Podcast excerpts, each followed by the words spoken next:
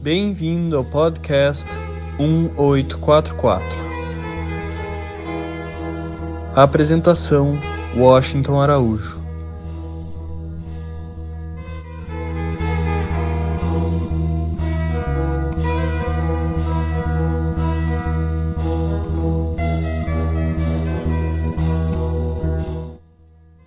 Hoje iremos abordar um tema muito especial. Vamos falar sobre a Epístola do Fogo, que foi revelada por Bahá'u'lláh, o profeta fundador da fé Bahá'í, que viveu entre os anos de 1817 e 1892. Bahá'u'lláh revelou essa epístola em 1871, enquanto estava exilado e era um prisioneiro na cidade fortaleza de Aca, na antiga Palestina. Iremos abordar neste episódio a simbologia mística e espiritual que envolve a questão do fogo. A maneira como o fogo é tratado em várias religiões da humanidade, em seus livros sagrados. Antes, porém, de entrarmos mais profundamente nos aspectos relacionados ao fogo como símbolo místico nas religiões, compartilharei com os ouvintes do podcast 1844 excertos de um belíssimo discurso que foi pronunciado pelo profeta Marte de Shiraz, o Bab, ele que também foi o precursor de Bahá'u'lláh. O Bab viveu entre 1819 e 1850. No ano passado, foi celebrado em todo o mundo o bicentenário do nascimento do Bab. O excerto que irei ler é de um discurso que ele fez aos seus primeiros discípulos, no ano de 1844, na antiga Pérsia, atual Irã, e a esses discípulos o Bab havia dado o nome de Letras da Vida. Dirigiu-lhes estas palavras de despedida. Ó meus bem-amados amigos, sois a si mesmo como fogo que na escuridão da noite se acendeu no cume da montanha. Deixai vossa luz brilhar ante os olhos dos homens. Tal deve ser a pureza de vosso caráter e o grau de vossa renúncia, que os povos da terra possam, por vosso intermédio, reconhecer o Pai Celestial. Os símbolos são linguagens que expressam sentidos, comunicam e exercem papel relevante para a vida imaginativa e para a constituição das diferentes religiões no mundo. Neste contexto, o símbolo é definido como qualquer coisa que veicule uma concepção. E pode ser uma palavra, um som, um gesto, um ritual, um sonho, uma obra de arte. Empédocles foi um filósofo grego que viveu entre os anos de 492 a 434 antes da era cristã. Empédocles foi o primeiro a estudar os quatro elementos da natureza: a terra, o ar, a água e o fogo. As tradições religiosas também atribuem significado aos quatro elementos naturais, como, por exemplo, podemos encontrar nas religiões de tradição africana relações desses elementos com as divindades. Exu tem como elemento fogo, Oxum, a água, Nana, a terra e Oxalá, o ar. Sobre o fogo, nós podemos afirmar que ele tem representado a mudança contínua, o contraste e a harmonia. O fogo pode estar sempre relacionado com a vida e também com a morte. A simbologia do fogo nas tradições religiosas está em libertar e purificar. No dia 24 de janeiro de 2002, na cidade de Assis, na Itália, os jornais, as emissoras de televisão, a internet, enfim, todos os meios de comunicação divulgaram que o Papa João Paulo II havia organizado um encontro entre cardeais católicos romanos, muçulmanos, rabinos, barrais, hindus, monges budistas, jainistas, zoroastristas e também de membros de religiões de matriz africana. A intenção do encontro promovido pelo Papa João Paulo II era a de reforçar a mensagem após os ataques de 11 de setembro de 2001, ocorrido nos Estados Unidos. Ele disse: a religião não deve ser um motivo para conflitos no século XXI. Pois bem, Nesse encontro, cada líder religioso assinou um compromisso comum pela paz. E como símbolo desse compromisso, cada um deles acendeu uma vela, indicando que, mesmo tendo diferenças em suas crenças, todas as religiões, na verdade, pregam a paz entre a humanidade e que todo ato de violência não tem relação alguma com o pensamento religioso. O elemento fogo, junto com a água, a terra e o ar, é então um dos quatro elementos das cosmogonias tradicionais do Ocidente estão presentes em todas as grandes religiões e também na alquimia, na astrologia e na filosofia esotérica. O fogo é visto como sendo masculino assim como o elemento ar. Em justa posição, temos os elementos terra e água, que são considerados femininos. O fogo é considerado um símbolo sagrado na maioria das religiões, incluindo o hinduísmo, o cristianismo, o judaísmo e o islamismo. Quase todos os rituais religiosos são realizados na presença deste elemento, seja em forma de uma fogueira ou mesmo simplesmente representado por uma vela, possuindo um misticismo que envolve quase todas as crenças. Segundo outras crenças, acredita-se que o fogo tenha alguns poderes especiais. O fogo é um dos tattvas, que são os cinco elementos básicos da natureza segundo a religião hindu. Nas antigas tradições chinesas, o fogo também é um dos cinco elementos, em conjunto com a terra, a água, a madeira e o metal. Os primeiros humanos já cultuavam e temiam o poder do fogo no Paleolítico ou a Idade da Pedra Lascada onde grupos humanos eram nômades e ainda não haviam desenvolvido a agricultura. Alimentavam-se somente da caça, da pesca e da coleta de frutos.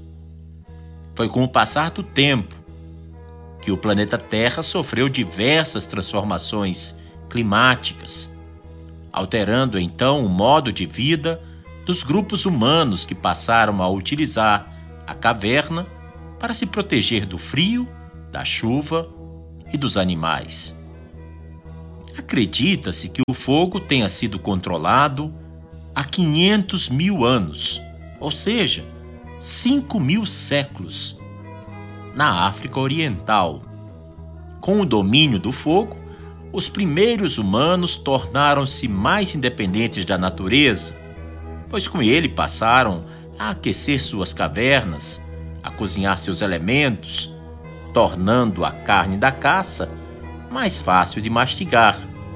Além disso, o fogo ajudava os grupos a se livrarem dos animais selvagens e a escuridão não era mais um obstáculo.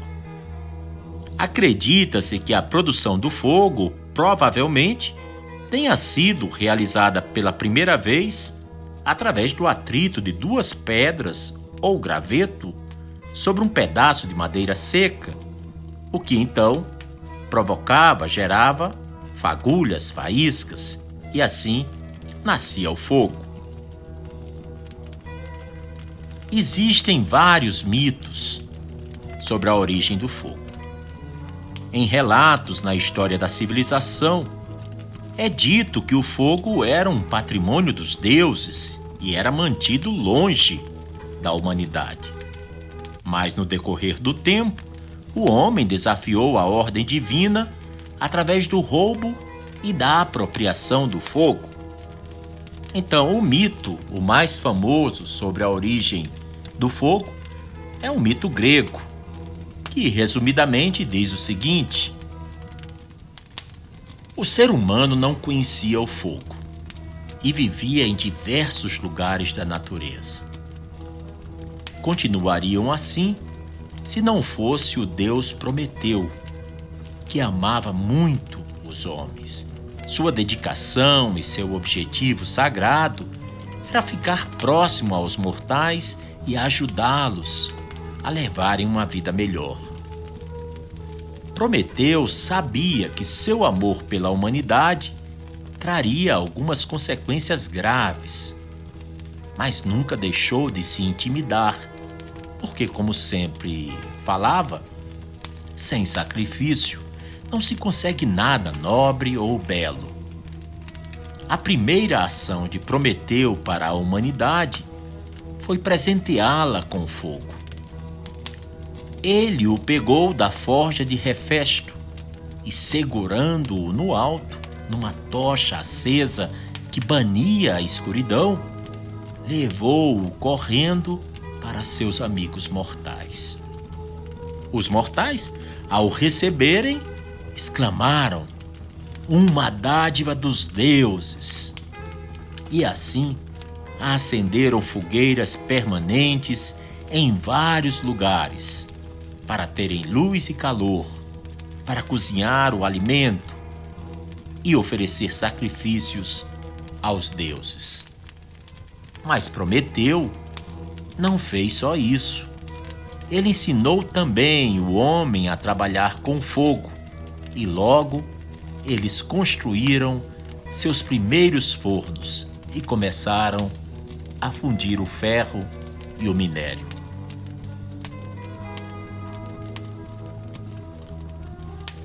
Qual a ligação entre o fogo e a religião? O homem primitivo acreditava que os acontecimentos da natureza eram forças divinas e superiores ao ser humano. Acreditava então que o fogo era o elemento que separava o mundo visível do invisível.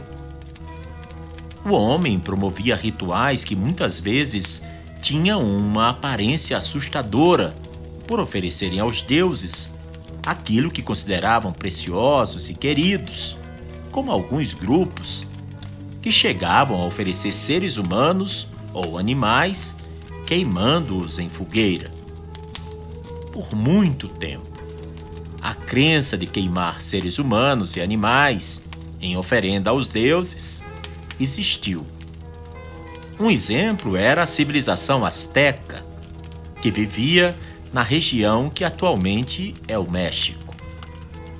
Aos poucos, esses rituais foram sendo substituídos por cerimônias simbólicas, como a fogueira, que passou a ser representada pela vela acesa pela tocha, a lamparina, o candelabro e até mesmo a lâmpada elétrica. As cerimônias simbólicas passaram a ter grande importância por representar e expressar conceito ou sentido, ligando o mundo visível com o invisível, além de contribuir para a imaginação. O fogo, como símbolo sagrado nas diversas religiões, nós podemos mencionar o yajna, que é o ritual do fogo sagrado para os hindus, também chamado Agnihotra, Oma e Havana. O fogo é um símbolo muito poderoso para o hinduísmo, pois eles acreditam que o seu calor transmite bênçãos de Deus e representam também a consciência material. Além da função de purificar o ambiente, o ser humano também precisa estar disposto em queimar seu ego, em ofertar ao fogo seus sentidos, suas emoções, seus pensamentos, não para destruí-los, mas antes para transformar e purificar.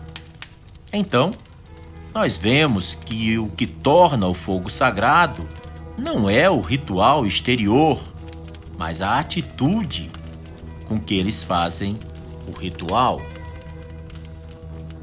O hinduísmo ele surge na história da humanidade há cerca de 3 mil anos antes de Cristo. Olhando em tempo contínuo, seria há 5 mil anos passados. Em algumas festas religiosas do hinduísmo, encontramos o fogo como representação simbólica, e um exemplo é a festa Diwali, que significa fileira das luzes. Essa que é considerada a festa da luz ocorre no mês de outubro e nela são acesas lamparinas de óleo que são queimadas no beiral das janelas e das imagens dos deuses, celebrando assim o dia do Ano Novo. Outra comemoração dos hindus em que aparece o fogo como elemento símbolo é a Holi, também conhecida como Festival das Cores que celebra a chegada da primavera numa grande festa com fogueira em honra a Caná, o deus do amor. O ritual do fogo aparece também nas celebrações hindus do casamento, pois através dele invocam os deuses a fim de levarem uma vida religiosa gloriosa. Judaísmo que surge há dois mil anos antes de Cristo, portanto, há quatro mil anos atrás. Para o judaísmo, o fogo é representado no candelabro de sete pontas, conhecido como menorá. Sua representação rememora a criação do mundo por Deus em seis dias, e o sétimo dia é chamado de Shabat, o dia do descanso para os judeus que nós aqui chamamos de sábado.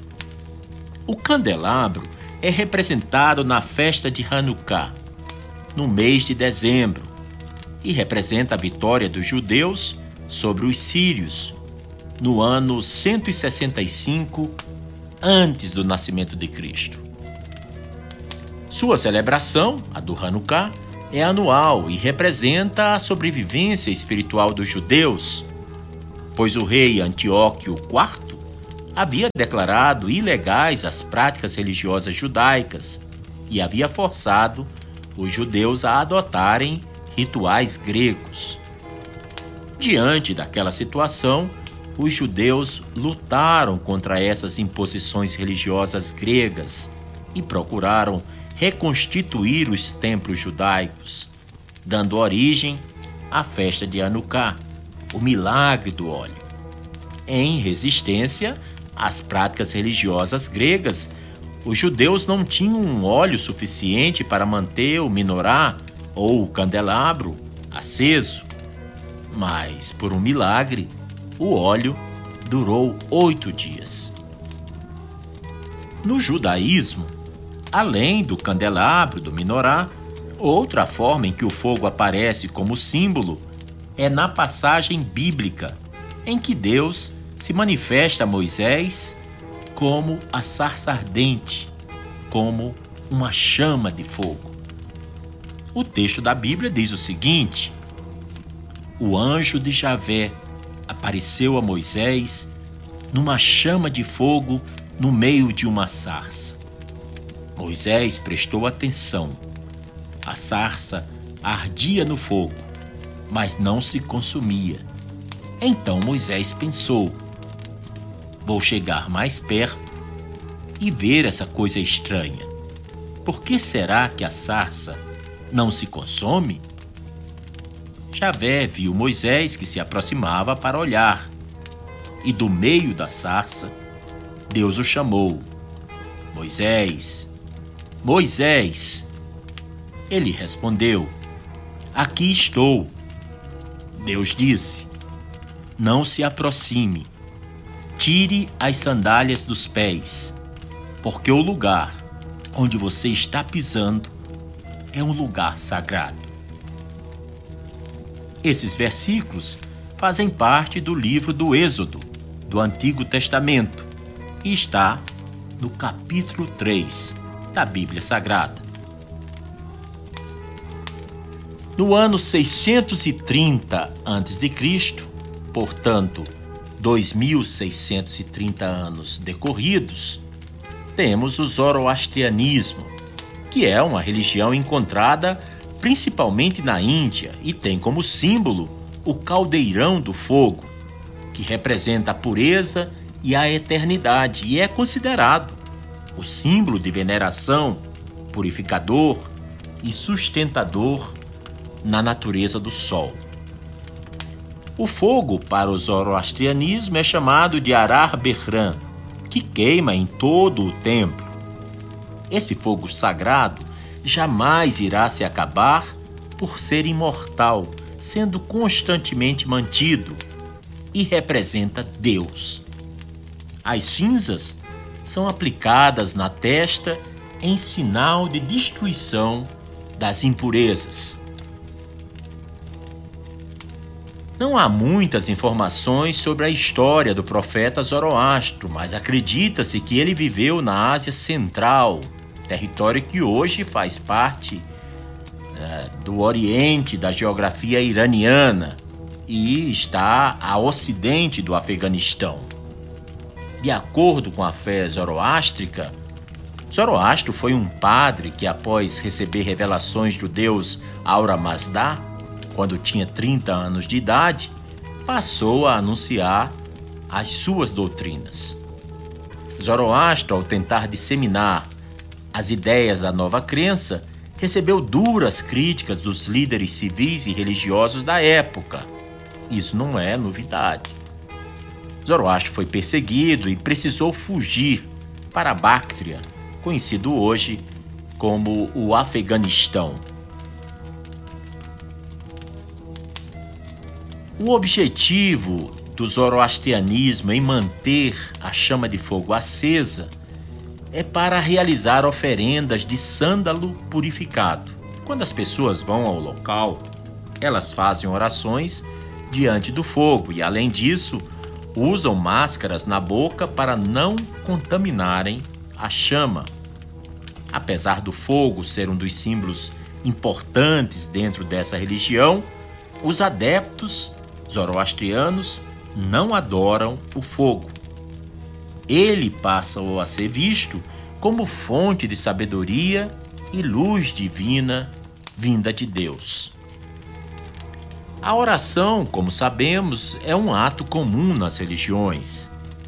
Pois bem, os adeptos do zoroastrianismo costumam orar diante do fogo, no intuito de invocar a grandeza de Aura Mazda. A religião não determina o número de vezes nem muito menos o local onde devem ser realizadas as orações.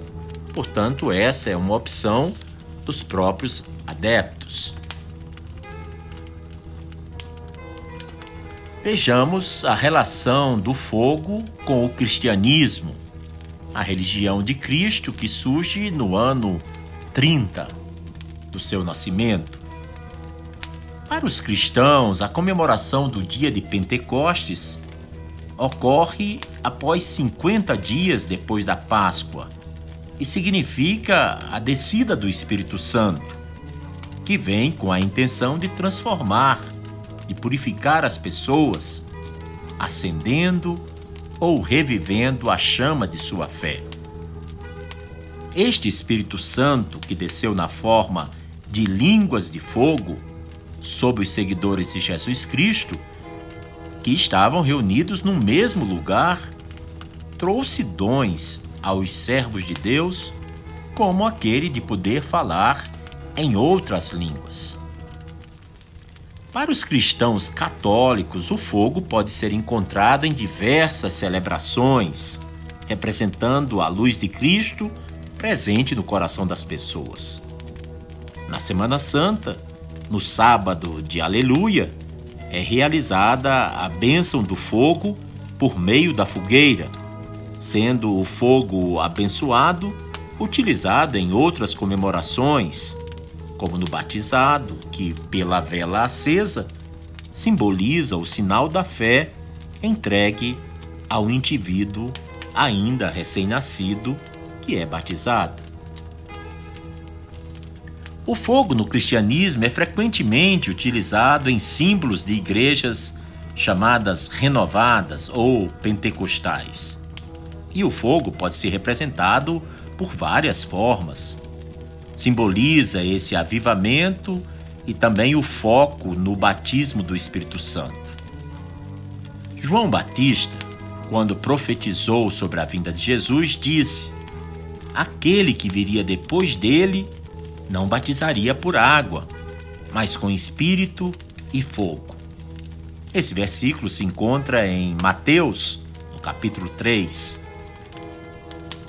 O derramar do Espírito Santo ocorreu depois da ressurreição, quando os discípulos estavam reunidos no dia de Pentecostes.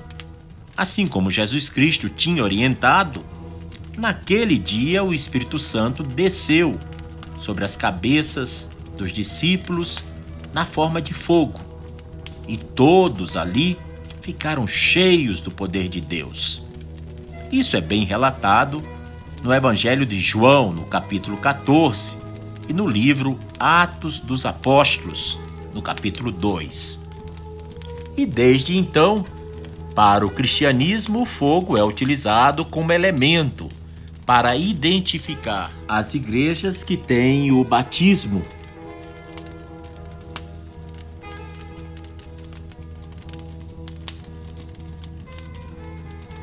As igrejas que têm o batismo no Espírito Santo como base doutrinária ou que passaram por um movimento que eles chamam de avivamento. Vejamos a simbologia do fogo no islamismo. O Islã surge no ano 570 depois de Cristo. Para os muçulmanos, a figura de Muhammad, grande profeta, aqui entre nós muito conhecido como Maomé, essa figura do profeta é tida como o símbolo de uma tocha viva, de uma chama de fogo viva. É uma ligação entre a terra e o mundo de Alá nas comunidades das florestas é comum as pessoas se reunirem em torno da fogueira e ouvirem dos anciãos histórias sobre a criação do mundo e dos espíritos. Neste local também dançam, cantam e fazem suas preces. A fé Bahá'í surge no ano de 1844 dessa era. De acordo com os Bahá'ís, a cada nova era seguindo a vontade do Criador, é enviado à humanidade um novo manifestante.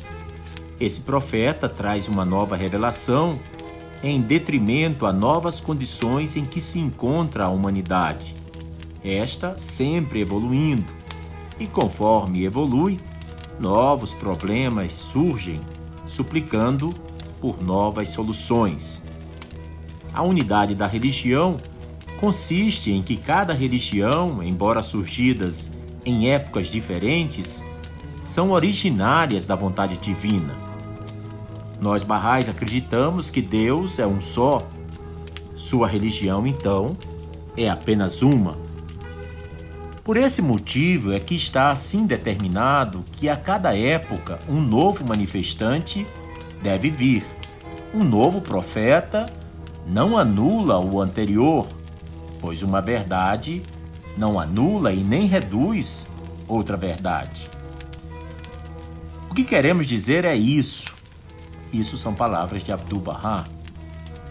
A religião de Deus é uma só e é o meio de educar a humanidade, mas ainda assim deve necessariamente ser renovada. Quando plantas uma árvore, sua altura aumenta dia a dia. Nela aparecem folhas e flores e deliciosos frutos. Contudo, depois de longo tempo, a árvore envelhece e não há mais qualquer frutificação. Então, o lavrador da verdade retira a semente dessa mesma árvore e planta em solo puro. E eis, lá está a primeira árvore, assim como era antes. Os barrais denominam esse conceito de revelação progressiva e que nessa época a humanidade alcançou a maturidade espiritual onde a unidade do gênero humano vai ser realizada em cumprimento às profecias de todas as religiões do passado. Bahá'u'lláh, o profeta que nasceu na Pérsia, em Teherã, no ano de 1817, e veio a falecer na antiga Palestina, na cidade quartel de Aca, no ano de 1892. Bahá'u'lláh teve uma vida de muitas privações, muitas angústias e muitos sofrimentos. Ele passou cerca de 40 anos de sua existência terrena entre exílios e aprisionamentos. Bahá'u'lláh trouxe a mensagem da unidade e da paz universal e trouxe um novo espírito a ser insuflado no corpo da humanidade. Pois bem, o episódio de hoje é a Epístola do Fogo. Essa Epístola do Fogo, ela foi revelada por Bahá'u'lláh no ano de 1871, na cidade prisão de Aca, antiga Palestina. Naquela época, Bahá'u'lláh residia na casa de um proeminente religioso cristão, Udi Kamar. E essa casa havia sido alugada por Abdu'l-Bahá o filho de Bahá'u'lláh e o exemplo perfeito de cada ensinamento Bahá'í, essa casa havia sido alugada para que Bahá'u'lláh pudesse lá chegar e residir, tão logo ele deixasse a prisão de Aca. Posteriormente, Ud Kamar adquiriu e restaurou uma outra casa, uma mansão, que é conhecida como a mansão de Bardi, Bardi é uma palavra que significa deleite. E nessa mansão de Bardi, Bahá'u'lláh morou até o seu passamento, a sua ascensão. E é lá, essa mansão de Bardi, que se encontra o Quebler do mundo Bahá'í, o santuário de Bahá'u'lláh. A Epístola do Fogo, em árabe, é Lohrekad Istarakel Muklisun. São palavras que significam literalmente Epístola dos corações dos sinceros consumidos no fogo.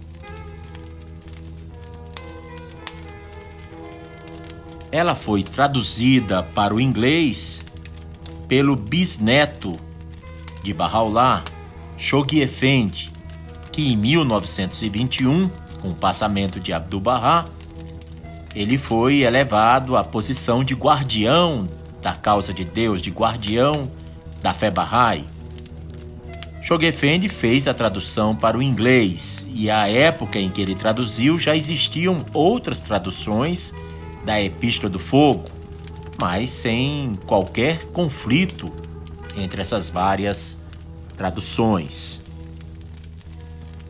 O nome Epístola do Fogo pode ser visto como sendo derivativo dos seus primeiros versos. Na primeira linha da epístola, nós lemos: Em verdade, os corações dos sinceros se consomem no fogo da separação. E também, na última linha da Epístola do Fogo, nós lemos: se todos os servos lessem essa epístola e sobre ela ponderassem, acender-se-ia em suas veias um fogo que faria flamejar os mundos. A epístola, então, foi revelada em árabe, em versos ritmados, Sa'd. Estudiosos das religiões comparadas são unânimes em declarar que o árabe é a língua da revelação divina por excelência.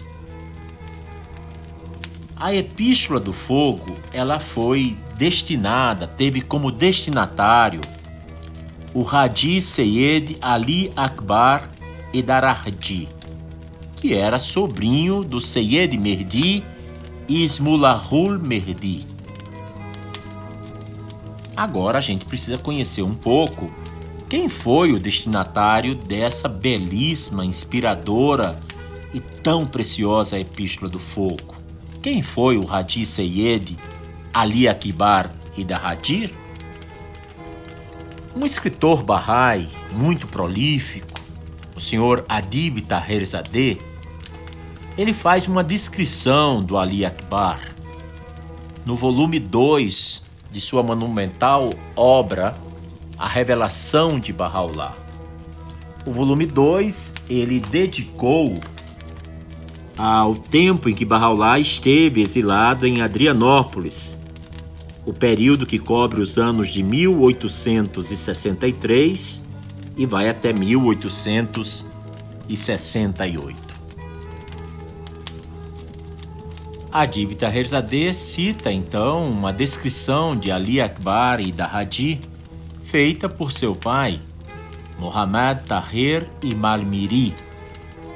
Muhammad Tahir Imalmiri, para os ouvintes do podcast 1844, que são brasileiros e moram aqui, devem se lembrar que era também o nome do pai do senhor Habib Taherzadeh, um devotadíssimo pioneiro da causa Bahá'í, viveu praticamente desde os anos 50 até seu falecimento, há alguns anos atrás, na cidade de Curitiba.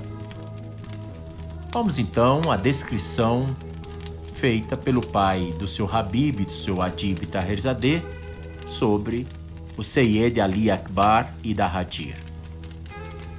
O falecido Hadi Seyed Ali Akbar e da Hadir foi um dos primeiros crentes. Raramente houve uma alma tão distinta e piedosa como ele. Era primo de Seyed Merdi, o Ismullah. Fisicamente, ele era muito elegante possuía uma voz doce e melodiosa. Pode-se dizer que sempre que entoava as palavras de Deus, até mesmo a Assembleia Celestial e os habitantes do reino de Abra se regozijavam com sua voz. Jamais ouvi alguém cantar tão maviosamente quanto ele.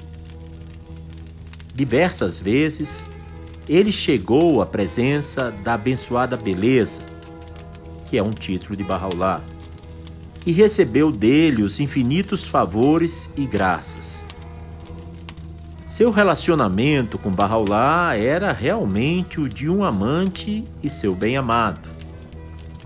Existem muitas epístolas reveladas em sua honra. Notável entre elas é a epístola de Itirak. Essa epístola é também conhecida pelo seu versículo de abertura, e ela se tornou muito popularizada entre os crentes de língua portuguesa, como a Epístola do Fogo.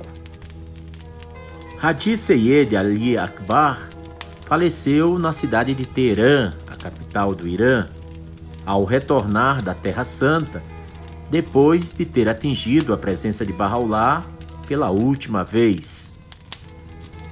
Depois de sua morte, Bahá'u'lláh mostrou-se tão apegado a Hadi Seyed Ali Akbar que desejava que seu nome fosse mencionado em sua presença.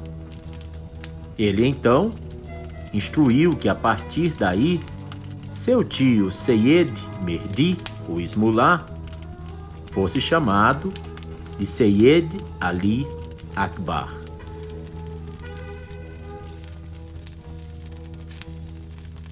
Vamos conhecer agora o motivo da revelação da epístola. A Epístola do Fogo é a resposta de Bahá'u'lláh a uma carta enviada por Ali Akbar e Dahadi. Nessa carta, Ali Akbar trazia questões que nós não conhecemos e diz que essa epístola irá permitir que se respire a fragrância de sua humildade e também que se possa conhecer os sofrimentos que Bahá'u'lláh e seus seguidores passaram. Já para o tio de Ali Akbar, o Seyed Mirdi e Dahadi, Bahá'u'lláh acrescentou que ele havia revelado a Epístola do Fogo para criar sentimentos de alegria em Ali Akbar e acender ainda mais o seu coração com a chama do amor a Deus. Para que possamos apreciar e possivelmente entender o motivo da revelação da Epístola do Fogo, torna-se importante que lembremos que a comunidade Bahá'í naquele momento, 1871, estava bastante impactada pelas ações dos inimigos da fé, dos rompedores do convênio, que era um pequeno grupo de instrutores barrais proeminentes que estava determinado a destruir Bahá'u'lláh e sua causa. Essa inimizade foi desencadeada por ciúmes e desejo de poder temporal e isso causou grande tristeza a Bahá'u'lláh e gerou reações por parte de alguns crentes fiéis que queriam acabar, dar um fim às atividades cruéis e maliciosas dos rompedores do convênio, mesmo diante da veemente reprovação de Bahá'u'lláh a tais reações. A revelação da Epístola do Fogo pode ser também vista como uma forma na qual Bahá'u'lláh pôde esvaziar seu coração de tais sofrimentos e de angustiosos dramas que o assediariam ao longo de seu exílio. Na mesma época da revelação da Epístola do Fogo, Bahá'u'lláh revelou muitas outras epístolas, inclusive as célebres epístolas aos reis e governantes da terra. Quero compartilhar uma curiosidade descrita pelo Sr. Adib Taherzadeh, também no volume 2 de sua monumental obra A Revelação de Bahá'u'lláh. É que o tio de Ali Akbar, Seyyed Merdi, apesar de ser um proeminente culto instrutor da fé, era identificado entre aqueles de natureza pecaminosa e corrupta. Personagens como o mencionado tio de Ali Akbar eram homens ambiciosos, hipócritas, mas sua falsidade era conhecida apenas por aqueles que estavam deles próximos. Bahá'u'lláh revelou muitas epístolas para cada um deles, exortando-os à fidelidade e à nobreza, e os advertindo por suas más ações. Seyyed Merdi foi um dos que se rebelaram contra Abdu'l-Bahá e assim romperam o convênio. Como é a estrutura da Epístola do Fogo? Do ponto de vista de gênero, deve ser visto como um poema com versos rimados na língua árabe, o que infelizmente se perde muito nas traduções. Também pode ser visto como uma oração contendo súplicas. Qual é o lugar da fala na Epístola do Fogo? A voz que nós ouvimos nela. Bem, Bahá'u'lláh inicia a Epístola do Fogo falando como uma pessoa comum e não como o manifestante divino. E então revela suas angústias, seus sofrimentos e frustrações, além de invocar os nomes e as promessas de Deus, e também clama pelo beneplácito dos atributos do Todo-Poderoso. Adib Taherzadeh diz: Parece que é sua pessoa humana, distinta da manifestação de Deus, que reconta suas aflições e se detém nas iniquidades perpetradas por seus inimigos. Depois, Bahá'u'lláh passa a se expressar como mensageiro de Deus, Bahá, que é o diminutivo de Bahá'u'lláh. O título Bahá'u'lláh em árabe significa a glória de Deus.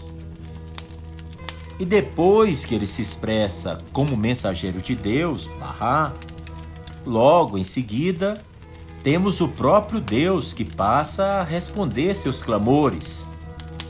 É quando Deus diz: Ó pena suprema, nós temos ouvido teu dulcíssimo chamado. Já no antepenúltimo verso, Bahá'u'lláh retoma a voz ao dizer: Verdadeiramente tenho ouvido teu chamado, ó bem-amado todo-glorioso.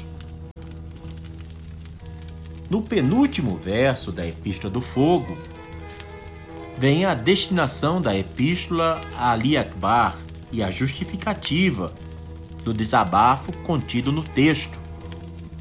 É quando Bahá'u'lláh revela esses versos. Ó Ali Akbar, agradece teu Senhor por esta epístola, donde podes inalar a fragrância de minha humildade e saber que nos assediou no caminho de Deus. Em sua conclusão, ao término da epístola, a pena suprema, Raulá, estabelece o grande poder da epístola do fogo ao dizer: Se todos os servos lessem esta epístola e sobre ela ponderassem, acender-se-ia em suas veias um fogo que faria flamejar os mundos.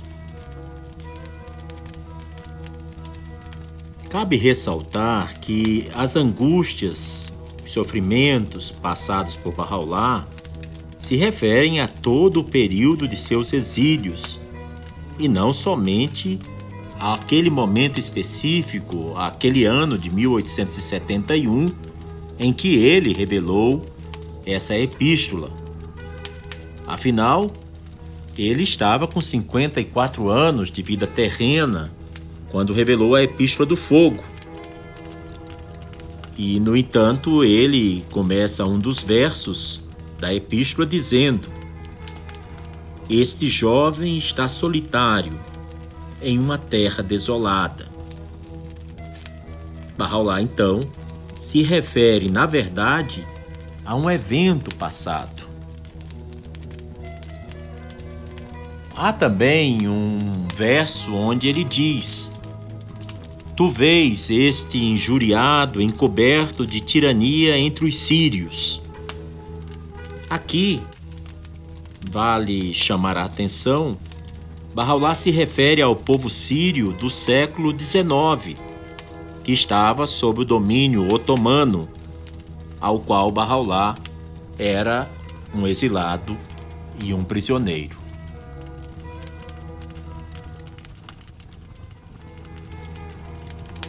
A abertura da Epístola do Fogo começa com este vocativo: Em nome de Deus, o Antiquíssimo, o de suma grandeza. E seus primeiros versos são os seguintes: Em verdade, os corações dos sinceros consomem-se no fogo da separação. Onde está o fulgor da luz do teu semblante, ó bem-amado dos mundos? Desde este primeiro verso revelado por Bahá'u'lláh, podemos observar claramente a expressão de ideias que, embora opostas, estão unidas por uma ideia de causalidade. Primeiro, ele se refere aos corações dos sinceros que se consomem no fogo da separação. E então Bahá'u'lláh anseia, busca pelo fulgor da luz do teu semblante.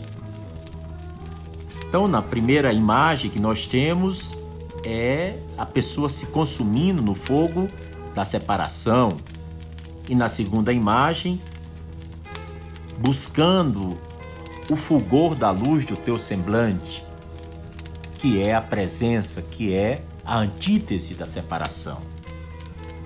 Por meio da aproximação dos opostos, o manifestante de Deus os traz uma série de afirmações sobre o oceano, realmente um oceano de aflitivas angústias que ele, como mensageiro de Deus, como manifestante da vontade de Deus para a nossa época, teve que suportar unicamente por amor a Deus.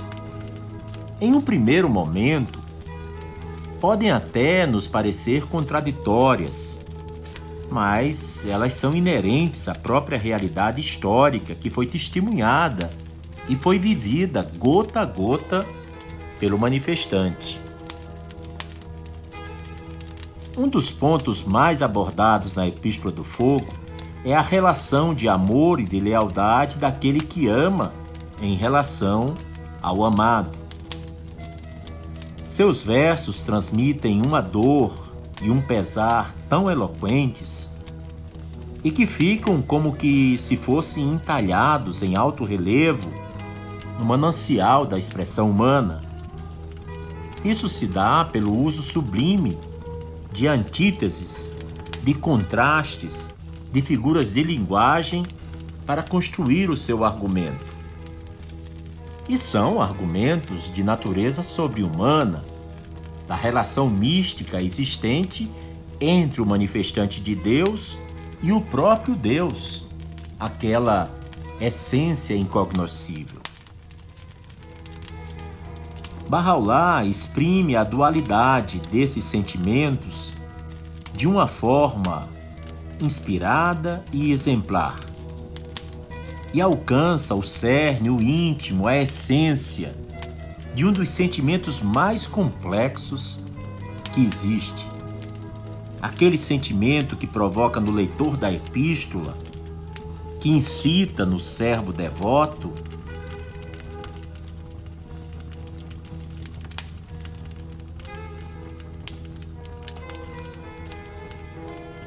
que a recita com fé e com ardor, um misto de imenso êxtase e prazer como também e profundo pesar e sofrimento, e são dois sentimentos vividos ao mesmo tempo.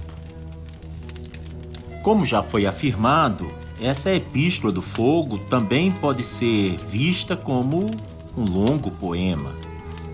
Um poema divino que se torna atemporal na medida em que os temas abordados são universais e também em que as figuras de estilo, as figuras de linguagem ali usadas ao longo da epístola são tanto complexas quanto belas.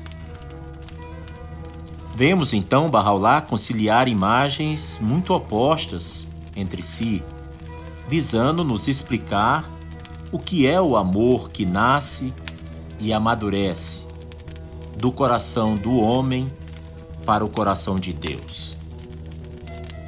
Ora, o amor, assim como todo sentimento na vida, é um jogo de dualidades, de ambiguidades que faz parte da essência, do cerne da mensagem religiosa por excelência. Basta lembrarmos a forma como Jesus discursava ao longo dos evangelhos de Mateus, Lucas, João e Marcos, Jesus usava muitas metáforas e principalmente inspiradoras parábolas. A verdade é que a Epístola do Fogo reúne sentimentos tanto humanos quanto divinos. Mas quando temos em conta outras joias do oceano da revelação de Bahá'u'lláh, podemos observar que esta suprema manifestação de Deus exprime de forma singularíssima sentimentos muito complexos, não só de amor, mas também de lealdade, fé, de renúncia e de aquiescência.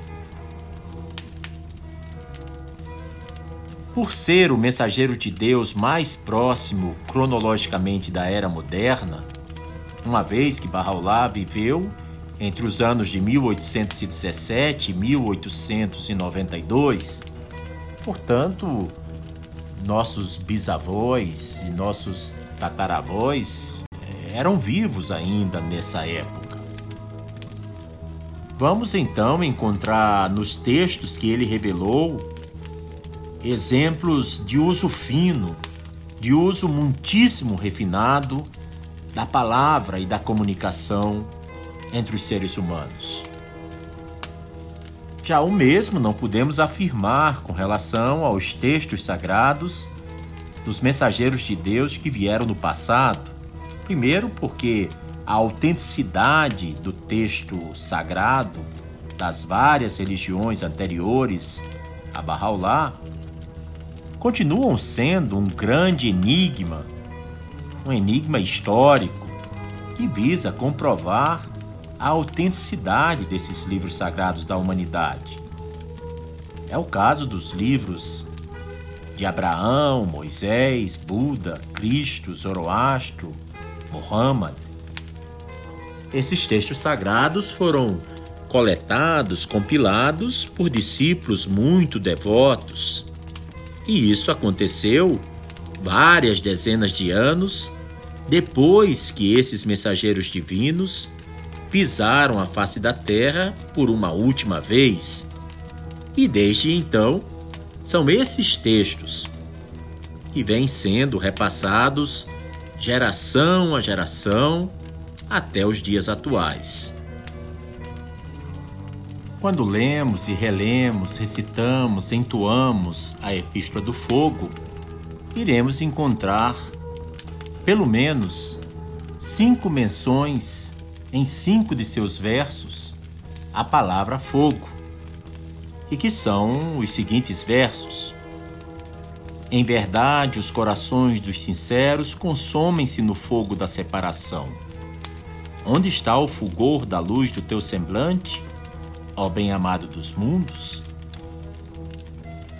Depois temos a frieza apoderou-se de todos os homens Onde está o ardor do teu amor, ó fogo dos mundos? Depois encontramos. Os sussurros de Satanás instilaram-se em cada criatura. Onde está o meteoro do teu fogo, ó luz dos mundos? Uma penúltima vez lemos esse verso verdadeiramente tenho ouvido o teu chamado, ó bem-amado todo-glorioso. E agora a face de Barrá flameja com o calor da tribulação e com o fogo da tua palavra resplandecente. E a última vez em que um verso tem a palavra fogo é esta aqui. Se todos os servos lessem essa epístola e sobre ela ponderassem, acender-se-ia nas suas veias um fogo que faria flamejar os mundos. A expressão com que encontramos na epístola a divindade, a manifestação de Deus, é bastante poderosa, generosa, diversificada. E a gente nota uma ternura, um amor, um carinho especial em cada um dos seus versos. Por mais que fale de aflições e de angústias, encontramos 46 títulos vocativos na Epístola do Fogo. Os títulos são os seguintes: Ó bem-amado dos mundos, ó desejo dos mundos, Ó tu que encanta seus mundos, ó tu que respondes aos mundos, ó tu que conquistas os mundos, ó tu que punes os mundos, ó fogo dos mundos, ó salvação dos mundos, ó urgência dos mundos, ó destruidor dos mundos, ó glória dos mundos, ó deleite dos mundos, ó júbilo dos mundos, ó misericórdia dos mundos, ó Senhor dos mundos, ó soberano dos mundos, ó fidedigno dos mundos, ó vida dos mundos, ó luz dos mundos, ó desejo dos mundos, ó luz dos mundos, pela segunda vez, ó rouxinol dos mundos, ó Salvador dos mundos, ó tu que moves os mundos, ó amado dos mundos, ó campeão dos mundos, ó misericórdia dos mundos, ó tu que adornas os mundos, ó desejo dos mundos, pela segunda vez, ó tu que descerras os mundos, ó tu que dispensas dádivas aos mundos, ó tu que perdoas aos mundos, ó tu que conferes as bênçãos aos mundos, ó injuriado dos mundos, ó expositor dos mundos, ó luz dos mundos, pela terceira vez, ó paciência dos mundos, ó amor dos mundos, ó êxtase dos mundos, ó exilado dos mundos, ó orgulho dos mundos, ó ocultador dos pecados dos mundos, ó sacrifício dos mundos, ó tu que causastes os lamentos dos mundos, ó tu que ordenas os mundos, e ó adorado de todos os mundos. Desses 46 títulos que eu listei e falei aqui na sequência em que aparecem ao longo do corpo da epístola, encontramos dois títulos, dois atributos da divindade que são repetidos. Ó desejo dos mundos ocorre em duas vezes, e ó luz dos mundos ocorre em três vezes. A promessa que existe na epístola nós já havíamos mencionado, mas nunca é demais poder repetir, até porque esses versos eles fecham, eles concluem a revelação da própria epístola. E diz o seguinte: Se todos os servos lessem esta epístola e sobre ela ponderasse, acender-se-ia em suas veias um fogo que faria flamejar os mundos. Depois de vários versículos em que Barraulá lamenta e mostra o que lhe sucedeu, o que lhe aconteceu no caminho de Deus, em que expõe suas aflições, dores e pesares, os mais variados, tudo na epístola é expresso de uma forma poeticamente sublime. Encontramos que depois de 29 versos revelados, na sequência do início até o verso 29, Barraulá revela este versículo. Agora minha pena para, ó amado dos mundos. Na sequência encontramos oito versos que trazem perguntas. E é quando ouvimos a resposta de Deus. Sim, é Deus quem lhe responde e quem lhe consola com essas dulcíssimas palavras. Ó oh, pena suprema, nós temos ouvido teu dulcíssimo chamado do reino eterno. Dá tu ouvidos àquilo que a língua da grandeza profere, ó injuriado dos mundos. E é bastante comovedor, é bastante emocionante a gente se deparar, a gente poder ler, deixar que essas palavras de Deus também nos aqueça os corações. E o que, que Deus diz para Barraulá, para aquecer seu coração, para consolar sua alma, para lhe trazer alegria e felicidade. Ele diz o seguinte: Se não fosse o frio, como prevaleceria o calor das tuas palavras, ó expositor dos mundos? Se não fosse a calamidade, como brilharia o sol da tua paciência, ó luz dos mundos? Não lamentes por causa dos malévolos. Tu foste criado para tolerar e suportar, ó paciência dos mundos. Quão doce foi o teu despontar no horizonte do convênio, em meio aos instigadores da sedição, e o teu anseio por Deus, ó amor dos mundos. Por ti, a bandeira da independência foi hasteada dos mais altos picos, e o mar da generosidade encapelou-se, ó êxtase dos mundos. Pela tua solidão irradiou-se o sol da unicidade, e pelo teu desterro a terra da unidade foi adornada. Sê paciente, ó tu, o exilado dos mundos.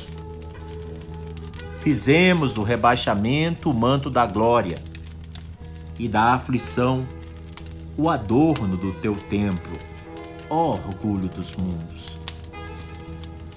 Tu vês que os corações estão cheios de ódio, e a ti compete não levar isso em conta, ó tu, ocultador dos pecados dos mundos. Quando as espadas cintilam, avança quando voam os dardos, segue avante, ó tu sacrifício dos mundos. Lamentas tu, ou deverei eu lamentar? Antes, chorarei eu, por serem tão poucos os teus defensores, ó tu que causaste os lamentos dos mundos. Verdadeiramente tenho ouvido o teu chamado, ó bem-amado todo-glorioso. E agora, a face de Barra flameja com o calor da tribulação e com o fogo da tua palavra resplandecente. E ele levantou-se em fidelidade, no lugar do sacrifício, esperando o teu beneplácito ó tu que ordenas os mundos. Concluindo esse breve estudo sobre a Epístola do Fogo revelada por Bahá'u'lláh, vemos que é uma epístola que contém 51 versículos, dos quais 39 são feitos na forma de perguntas e 12 na forma de afirmações. Mas a expressão e o símbolo e a palavra fogo é muito comum nas escrituras sagradas da fé Bahá'í. Por exemplo, nos Sete Vales, nós encontramos algumas dessas expressões belíssimas desse tratado místico em que Bahá'u'lláh faz referência ao fogo. São eles: Nessa cidade ergue-se o céu do êxtase e brilha o sol do anelo que ilumina o mundo, e arde o fogo do amor. E quando o fogo do amor flameja, converte em cinzas a colheita da razão. Depois temos, no mesmo Sete Vales, quem ama nada teme, nem lhe pode atingir dano algum. Tu vês frio no fogo e seco no mar. Sê como nada se desejas acender o fogo da existência e te tornares apto para a senda do amor. Finalmente, a árvore do seu anseio produziu o fruto do desespero, e o fogo de sua esperança transformou-se em cinzas. E depois temos mais dois versos dos sete vales, onde Barraulá revelou: Ateia a chama do amor e consome no fogo todas as coisas. Põe o pé, então, na terra dos que amam. E no vale do contentamento, Barraulá diz: Pois quem viaja neste plano testemunha em tudo a beleza do amigo. Até o fogo vê a face do bem-amado. Percebe na ilusão o segredo da realidade e lê nos atributos o enigma da essência. Bahá'u'lláh revelou, enquanto caminhava às margens do rio Tigre no ano de 1858, um maravilhoso conjunto de conselhos e advertências divinamente inspirados e que pode ser descrito como um manual perfeito para o ser humano em sua trajetória rumo aos mundos espirituais de Deus. A esse conjunto de conselhos, Bahá'u'lláh chamou de as palavras ocultas. Ah, eu selecionei algumas em que Bahá'u'lláh usa a expressão e o símbolo do fogo. Na palavra oculta, número 11, ele diz: com o fogo, Deus experimenta o ouro. Com o ouro, ele nos põe à prova. Por isso, não devemos nos preocupar com as riquezas deste mundo efêmero e ilusório. Busquemos antes de tudo as riquezas espirituais. Na palavra oculta número 32, ele diz o seguinte: Se tu me quiseres ter, a nenhum outro busques senão a mim. E se desejas contemplar minha beleza, fecha teus olhos para o mundo e tudo o que nele se acha, pois minha vontade e a vontade de outro, que não seja eu, tal como o fogo e a água, não podem habitar no mesmo coração. Na palavra oculta número 81, ele revelou: árvores infrutíferas sempre foram e serão destinadas ao fogo. Na palavra do persa número 42, Bahá'u'lláh diz: A língua é um fogo latente e excesso de fala o veneno mortal. O fogo material consome o corpo, ao passo que o fogo da língua devora coração e alma. A força do primeiro dura apenas pouco tempo, enquanto os efeitos do segundo podem persistir por um século.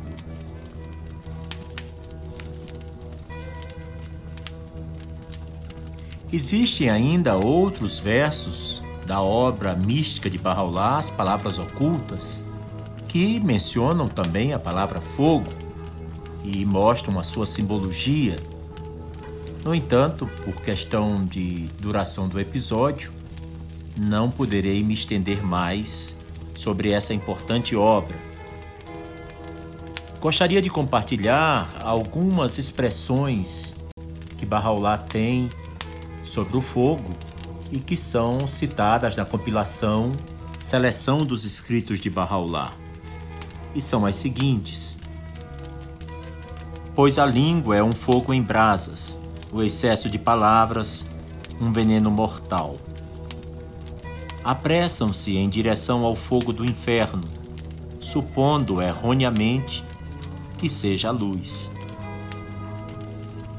O fanatismo e ódio entre as religiões são um fogo que devora o mundo, um fogo cuja violência ninguém pode extinguir.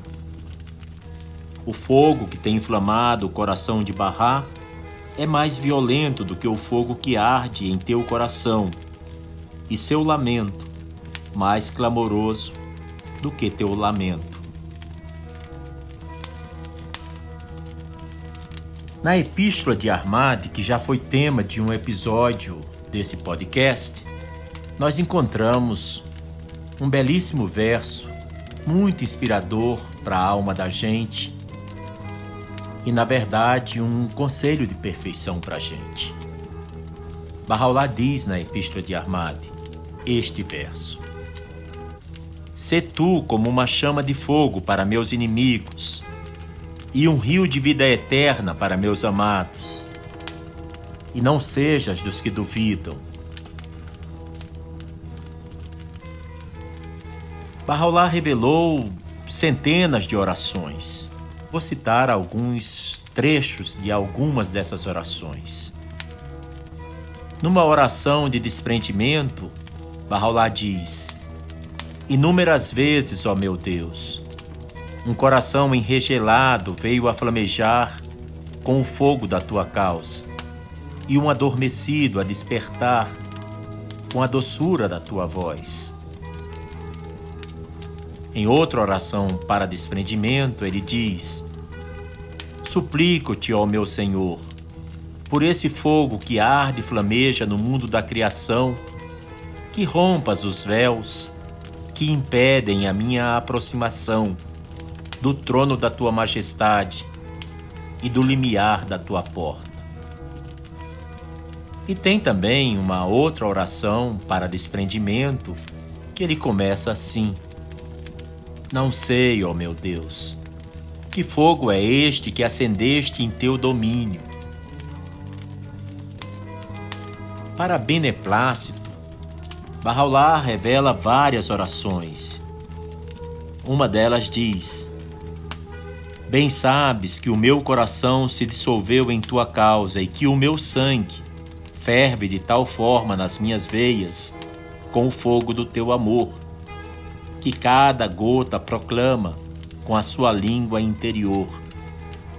Permite que eu seja derramada no solo por tua causa, ó meu Senhor, o Altíssimo, para que dele possa brotar aquilo que designaste nas tuas epístolas e ocultaste dos olhos de todos, exceto de tais servos que provaram da corrente cristalina do conhecimento das mãos da tua graça e sorveram das águas suaves da compreensão da taça do teu favor. Em uma oração para firmeza e constância, Bahá'u'lláh diz: Não desfaças, ó meu Senhor, o que foi estendido em teu nome, nem extingas a lâmpada que o teu próprio fogo acendeu.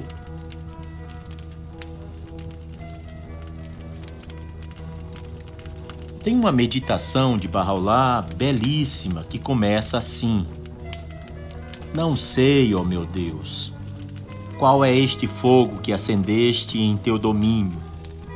Jamais poderá a terra nublar seu esplendor, ou a água extinguir sua chama. Sua Santidade o Bab, um mensageiro de Deus, que proclamou sua missão divina em 23 de maio de 1844, na antiga Pérsia, atual Irã, ele que foi também o inspirado precursor de Bahá'u'lláh, no livro Seleção dos Escritos do Bab, revelou o seguinte: Adora tu a Deus de tal modo que se tua adoração te levasse ao fogo, e isso não te faria alterar tua adoração, e tão pouco a alterarias se paraíso fosse a recompensa. Quando é oferecida a adoração verdadeira, continua o Bab, quem adora é salvo do fogo e entra no paraíso do beneplácito de Deus. Mas não deve ser este, entretanto, o motivo de seu ato. Abdu'l-Bahá, filho mais velho de Bahá'u'lláh, o exemplar perfeito dos ensinamentos da causa de Bahá'u'lláh, também costumava mencionar metáforas e parábolas usando o simbolismo do fogo. No livro Respostas a algumas perguntas, ao explicar sobre a natureza do batismo de Cristo, Abdu'l-Bahá disse: O Espírito é a graça divina. A água, o conhecimento e a vida. O fogo, o amor de Deus. Em uma oração para ajuda, Abdu'l-Bahá disse: Não removas, ó Senhor, a mesa festiva que se estendeu em teu nome, nem apagues a chama ardente, acesa com teu fogo inextinguível. Já numa oração para qualidades espirituais, Abdu'l-Bahá revelou: Ó oh, meu Senhor, ó oh, meu Senhor, esta é uma lâmpada pelo fogo do teu amor acesa, ardendo com a chama que se ateou na árvore da tua misericórdia.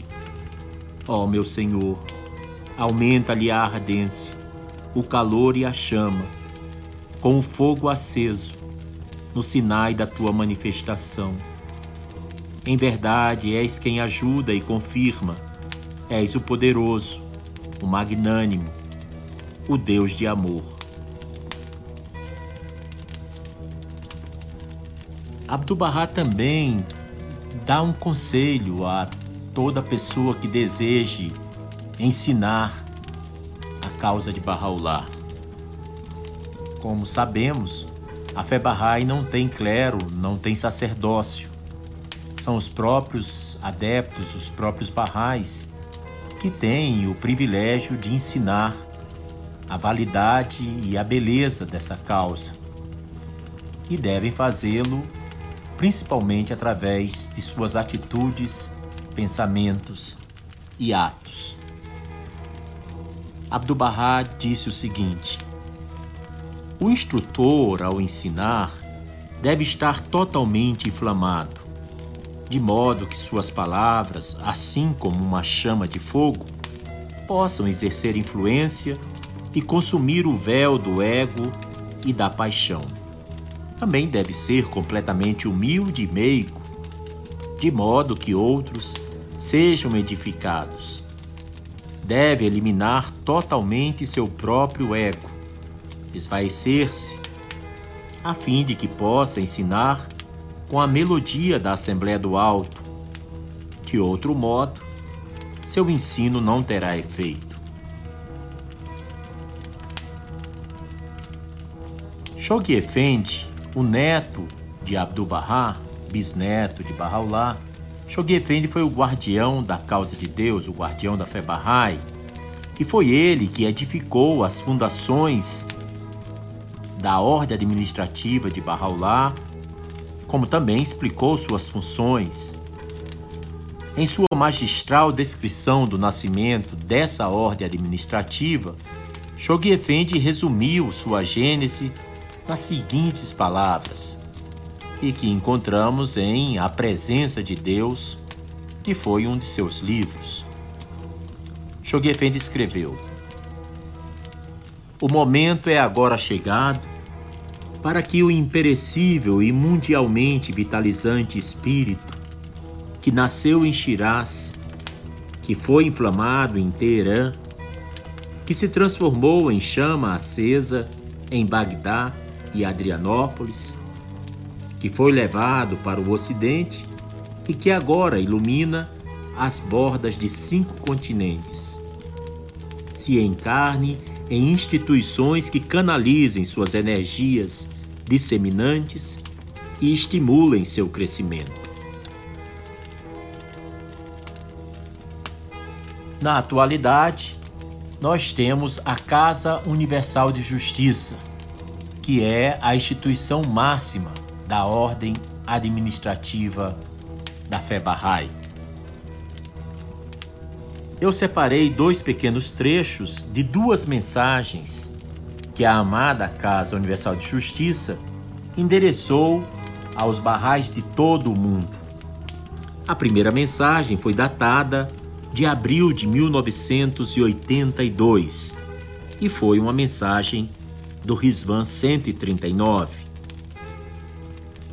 A Casa de Justiça escreveu: A humanidade está flagelada, quase de joelhos, assustada e sem guia, faminta pelo pão da vida. Este é nosso dia de serviço. Temos o pão celestial para oferecer. As pessoas estão desiludidas com as teorias políticas, sistemas e ordens sociais, todos deficientes. Elas anseiam, consciente e inconscientemente, pelo amor de Deus e a reunião com Ele.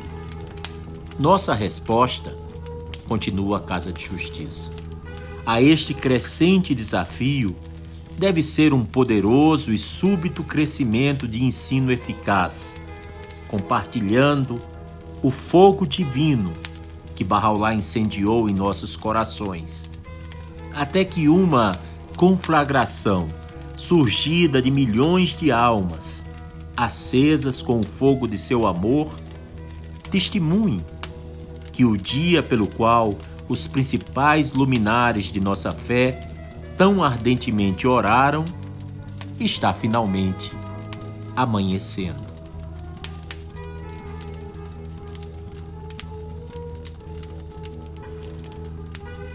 A mesma Casa Universal de Justiça, em sua mensagem do Risvan do ano 2015, dirigida aos barrais do mundo, no ano barrais 172, escreveu o seguinte: A resposta mais construtiva que todo crente preocupado com os inúmeros males de uma sociedade desordenada é, afinal, a ação sistemática, determinada e altruísta, empreendida dentro da estrutura do plano. Ao longo do último ano, tornou-se ainda mais claro em diferentes países e de diferentes maneiras que está gasto e exaurido o consenso à volta dos ideais que tradicionalmente uniam e ligavam um povo já não consegue oferecer uma proteção segura contra uma variedade de ideologias interesseiras, intolerantes e nocivas, que se alimentam do descontentamento e do ressentimento. Com um mundo em conflito que parece cada vez menos seguro de si próprio, os proponentes destas doutrinas destrutivas são cada vez mais ousados e insolentes. Lembramos o veredito inequívoco da pena suprema, isto é, de Bahá'u'lláh. Apressam-se em direção ao fogo do inferno, supondo erroneamente que seja luz.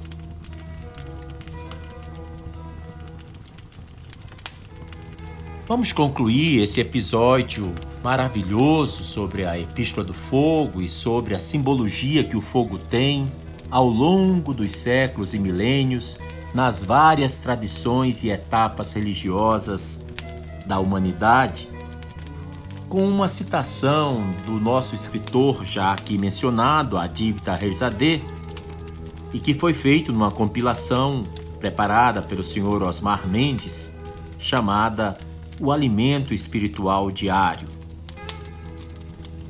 Adib Taherzadeh disse: Na idade heróica da causa, os crentes eram aprofundados na fé, encontrando-se regularmente e compartilhando entre si seu conhecimento e amor por Bahá'u'lláh. Um devotado Bahá'í que tivesse estado em sua presença cujo coração estava repleto de seu amor, ou que havia recebido uma epístola dele, podia compartilhar seu fogo e sua fé, como também seu conhecimento e sua compreensão com outras pessoas que se associavam a ele. Naqueles dias, os crentes não tinham acesso a todos os escritos e muitas vezes poucos sabiam dos ensinamentos de Bahá'u'lláh, mas seus corações estavam tão plenos de seu amor que um grande número deles deram suas próprias vidas em seu caminho.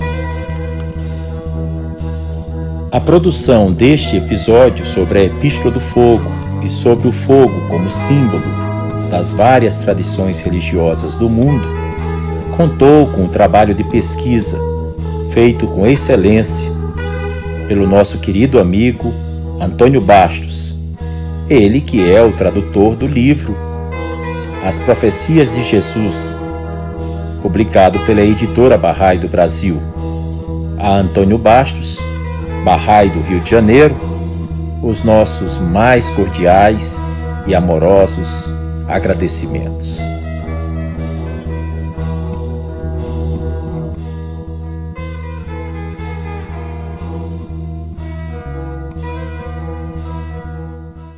Você acabou de ouvir mais um episódio do podcast 1844.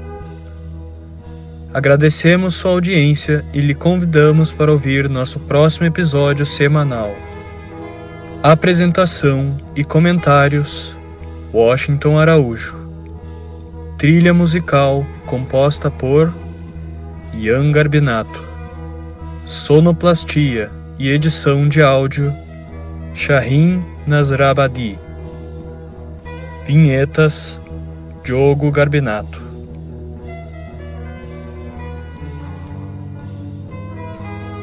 Contatos com a produção para comentários e sugestão de temas podem ser feitos através do e-mail podcast1844 gmail.com